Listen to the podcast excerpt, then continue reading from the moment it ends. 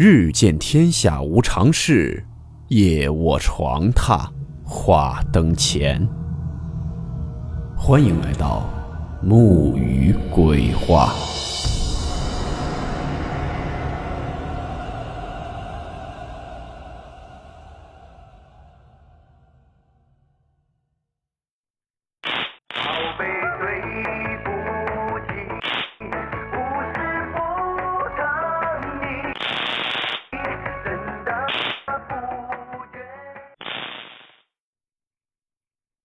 大家好，我是木鱼。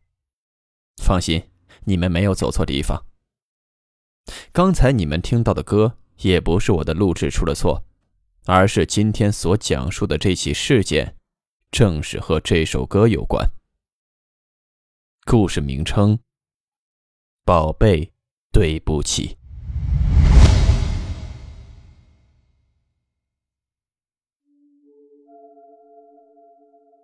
草蜢的这首《宝贝对不起》，想必大家应该都挺熟悉。轻快的旋律，简洁的歌词，让人听了也不免跟着摇摆起来。但是这首歌背后还有一个恐怖的故事。一些上海的朋友应该对这起事件并不太陌生，多多少少也都应该有所耳闻，那就是。著名的上海徐家汇太平洋广场灵异事件。上海徐家汇是全上海一个繁华的地段，而位于这里的太平洋百货也是每天人来人往，热闹异常。可是这里却被称为全上海十大邪地之一。在那太平洋百货刚建成的时候，去过那里的人。应该都会好奇，为什么这百货广场一天到晚一直在循环播放着同一首歌？没错，就是我们刚刚听到的那首《宝贝对不起》。今天我们就来说说这上海徐家汇广场“宝贝对不起”的灵异传闻。老上海人都知道，徐家汇太平洋广场。在民国的时候，是一个外国传教士出资创办的一个育婴堂，里面收容了一些弃婴孤儿。但好景不长，后来侵华战争爆发，中华遭受前所未有的劫难，上海也在所难免。那育婴堂里的小孩子，大量死于疾病、饥饿，甚至是战火。那些死掉的孩子也都是就地掩埋在这育婴堂前面的草坪下面，连个坟茔都没有。后来解放之后，拆除了已经沦为废墟的育婴堂，先是建成了一些沿街店面，改革开放后又扩大规模，变成了现在的太平洋广场。可就在这之后，一些离奇诡异的事件开始发生了。最初。是在这太平洋百货最初建成之时，守夜的保安在晚上巡逻的时候，经常能够听到一些小孩子的哭声，或哭闹或嬉戏的声音。保安开始以为是贪玩的小孩躲在这百货里面玩，可是，一层一层的找，却根本找不到半个人影。当时总经理担心这种事情传出去不好，就没有声张。只是多安排了一些保安互相壮壮胆。直到后来，这太平洋百货中有一层专门为儿童设计的区域，里面有许多孩子玩的玩具。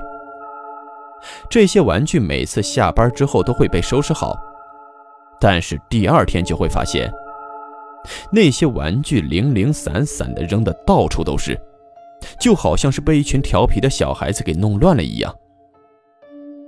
怪事就闹得更严重了，每次收拾好的玩具，第二天一定散乱的到处都是，甚至有的一些玩具上还有一些小小的牙印。有一天下午三点多，当时百货公司里面的人不太多，一个年轻的妈妈带着小女孩在这玩具区域选购。那个小女孩看到了一个布娃娃，很是喜欢，一直抱着不肯放手。可是忽然，有一股无形的力量抢走了那个布娃娃，并且用力地推开了小女孩。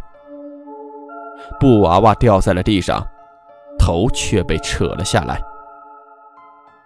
当时那个目睹了这一切的妈妈直接吓傻了，抱起正在大哭的女儿就往外跑。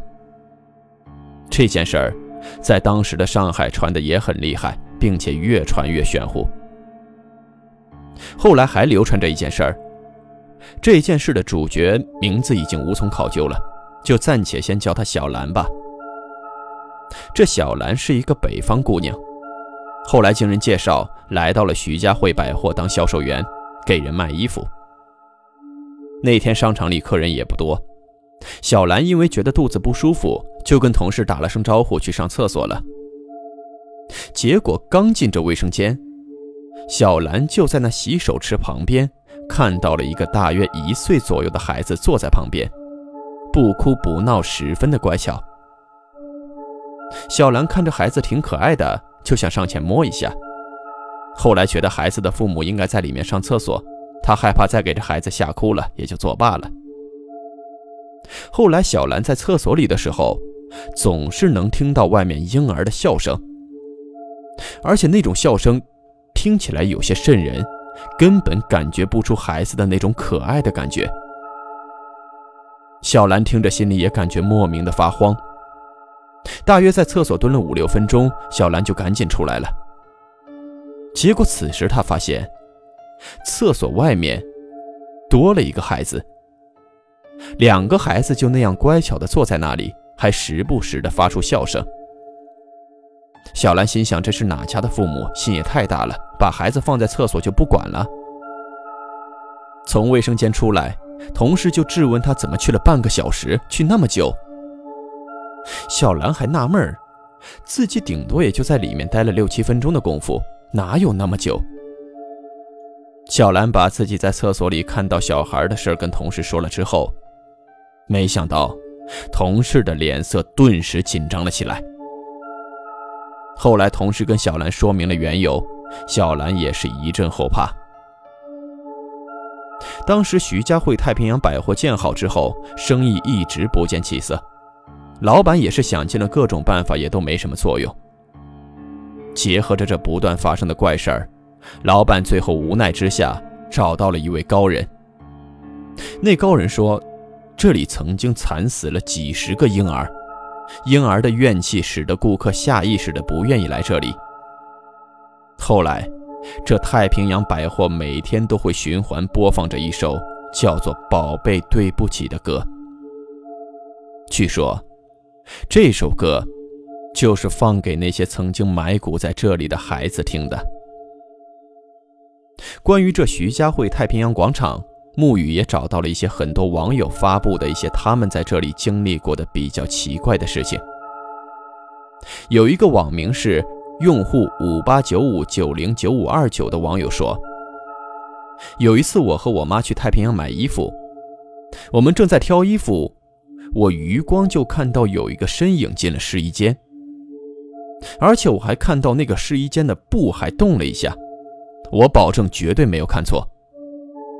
然后我妈拿了几件衣服喊我去试试，因为那里只有一个试衣间，我就说里面有人，等一下吧。可这时旁边的导购却说没有人啊，如果有客人来，店里的铃铛会响的，刚才也一直没有响。我说我真的看到有人进去了，我妈当时就过去问了两句：“有人吗？”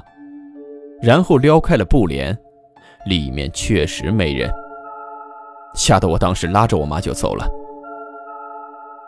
还有一位网名叫做“污染公主二九六三”的网友说：“我有一次和我同学去那里吃牛排，我当时边吃还边自恋的用那落地窗当镜子打理自己，我忽然就看到。”那镜子里的柱子上，也就是当时我后面不远的一个柱子上，有三个脸上流着血的小孩在慢慢的往上爬。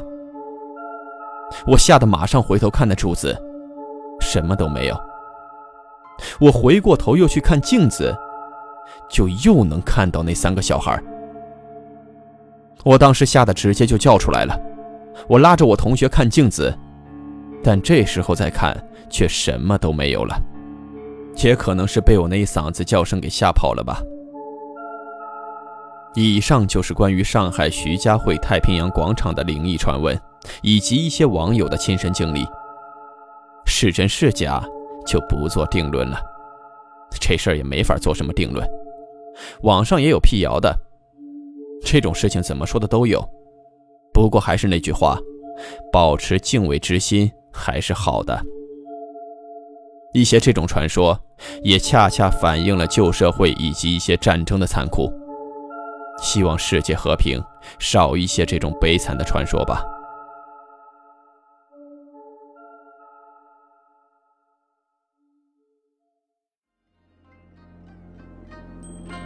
好了，我们今天的故事到此结束，祝您好梦，我们明晚见。